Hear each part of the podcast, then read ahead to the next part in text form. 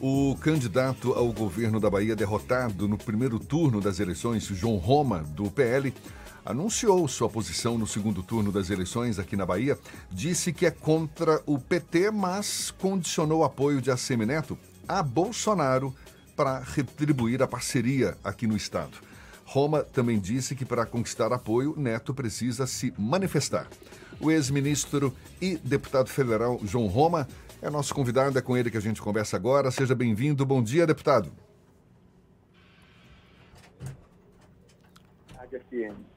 Deputado João Roma, prazer tê-lo aqui conosco. É, a gente já sabe dessa sua posição contrária à candidatura de Jerônimo Rodrigues e especula-se, não é, a sua aproximação com o grupo de Assemineto. Já houve algum contato, deputado, Houve e, iniciativa de, de, parte de quem aí para essa possível aliança? Jefferson, não houve contato, nem, nem é provável que ocorra. O, o ex-prefeito Salvador já manifestou que não apoiará o presidente Bolsonaro, portanto, se mantém neutro no segundo turno, como foi assim no primeiro turno, sem manifestar posição política, o que talvez tenha sido seu principal erro nessa campanha eleitoral de 2022. O que eu manifestei ontem, que mesmo assim eu manifesto sim é, apoio ao prefeito, uma vez que o meu adversário, tanto na Bahia quanto no Brasil, é o PT, que eu não irei uh, votar no 13. Óbvio que a ênfase do nosso trabalho, tanto meu quanto da candidata ao Senado e nossa chapa, a doutora Raíssa Soares, é a campanha de reeleição do presidente Bolsonaro. E que, comentei também, naturalmente, para que o ex-prefeito conquiste é, o, o, voto dos bolsonaristas, né, que vai além da, da minha posição, é, ele precisa também mostrar o seu contraste em relação às propostas do PT. E não seguir nesse caminho, né, buscando tentar agradar a todos, o que termina que não gera atração, ou seja, que não gera empatia com os eleitores do presidente Bolsonaro.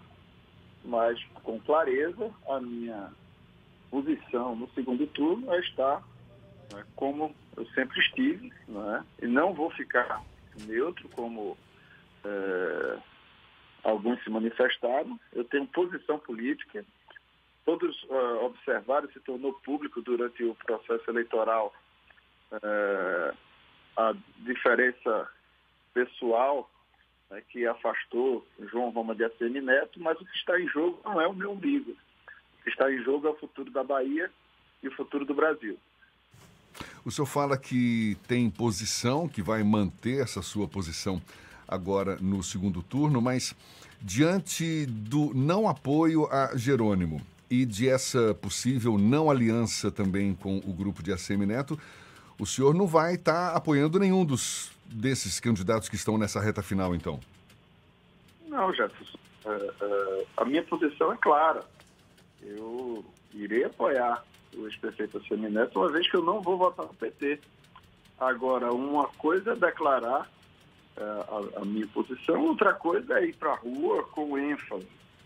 E, e isso, naturalmente, é, vai além da minha manifestação, mas isso chega também aos eleitores do presidente Bolsonaro, que não ficam animados ao ver um candidato que não manifeste suas posições.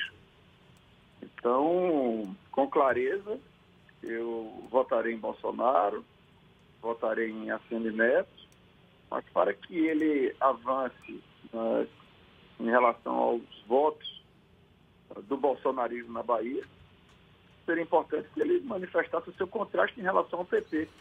E não foi isso que aconteceu. Todos viram que durante a campanha eu disse que o, a Bahia estava sofrendo por grupos políticos que se revezam no poder. E tem tido as mesmas práticas políticas, aumentando os impostos, com práticas políticas ultrapassadas do tomar lá da cá, do empreguismo. Mas mesmo assim, é, a minha manifestação é que eu não estarei ao lado do PT. Deputado João Roma, bom dia, aqui é Ernesto falando. Deputado, é, a gente viu, na, principalmente naquele debate no, no, segundo turno, no debate na TV Bahia, que é, ao lado da diferença, da divergência política, tem também aí uma, uma mágoa de parte a parte, uma mágoa pessoal muito, muito forte, né? ficou muito patente isso. Nenhum dos dois fez questão de, de esconder isso naquele debate. Mas também ficou patente nessa, nessa campanha que o senhor se colocou à, à prova, né, vindo de um outro estado e numa primeira investida eleitoral, na, aliás, uma segunda, que o senhor é deputado em mandato, né, uma segunda investida eleitoral, o senhor se colocou essa prova e deu uma prova de lealdade muito firme ao presidente Bolsonaro. Em nome dessa lealdade, o senhor não sublimaria essa questão pessoal para tomar a iniciativa de um diálogo com, com o ex-prefeito Assemi Neto? Olha, eu, eu, já superei essa questão, tanto que eu fiz questão, independente de uh, qualquer contato ou qualquer entendimento, o que deixa também uh, bem legível para a população a diferença de, de ação política uh, diferente do que outras candidaturas fizeram, com toma lá da cá partidário, cada político poderoso olhando para o seu umbigo. Eu simplesmente manifestei minha posição, independente de qualquer contato ou qualquer possibilidade de entendimento. Não é isso que nos motiva. Essa é uma das eleições mais importantes, como também das mais acirradas da história do Brasil. E eu estou ao lado do presidente Bolsonaro para que a gente continue tendo orgulho do nosso verde e amarelo e não volte com o passado que envergonhou e decepcionou milhões de brasileiros. E o meu adversário, portanto, é o PT. Então eu estarei contra o PT na Bahia e no Brasil. deputado, e a consequência disso é apoiar o ex-prefeito Semineto, apesar de todas as divergências políticas e pessoais, está manifestado meu apoio. Perfeito. Agora, o, desdobrar, o desdobrar desse apoio perante os eleitores do presidente Bolsonaro Pronto, esse era o ponto que eu queria lhe perguntar, deputado. Assim, pela, pela lógica da racionalidade eleitoral, não necessariamente da racionalidade política, né? mas da, no pragmatismo eleitoral, considerando o resultado do primeiro turno e, e a votação que o ex-presidente Lula teve aqui, é, esse apoio e essa identificação, ou assumir a identificação política, na verdade, com, com o presidente Bolsonaro, não seria uh, quase que jogar a toalha, porque a desproporção é muito grande e o próprio Instituto Atlas Intel, que acertou muito no primeiro turno, prevê uma, uma dificuldade muito grande para ser superada, eh, não só pela distância do primeiro turno, mas pelo que se prospecta dessa distância da boca desse jacaré, que pode ficar bem, bem escancarado, senhor não acha? Ocorre que, como dizia o ex-presidente americano Franklin Delano Roosevelt, não sei qual o caminho para o sucesso, mas o do insucesso certamente é querer agradar a todos. A, não manifestação de posição termina que gera uma fraqueza, uma vez que confirmou-se o que nós falávamos no primeiro turno, que as eleições gerais são sim eleições vinculadas. Isso se demonstrou na Bahia, onde o ex-prefeito, inclusive, alardeava que seria eleito no primeiro turno, né, divulgando pesquisas né, a toda sorte, mas isso não se confirmou, porque o que de fato ocorreu foi essa grande vinculação. Mas é, eu continuo achando que é muito pouco provável que um eleitor de Lula vá votar no ex-prefeito Semineto, porque o 13 vai ter o candidato 13 na Bahia. E, e não manifestar, portanto, esse posicionamento enfraquece, portanto, a chegada desses eleitores de Bolsonaro, pois, independente da minha posição e da posição da, da nossa candidata, doutora Raíssa, essa companheira na nossa chapa, ela é candidata ao Senado nessas eleições, o, o eleitor de Bolsonaro, o eleitor que está vendo a importância dessa eleição para o futuro do Brasil, ele almeja, sim, votar no candidato que esteja vinculado no presidente.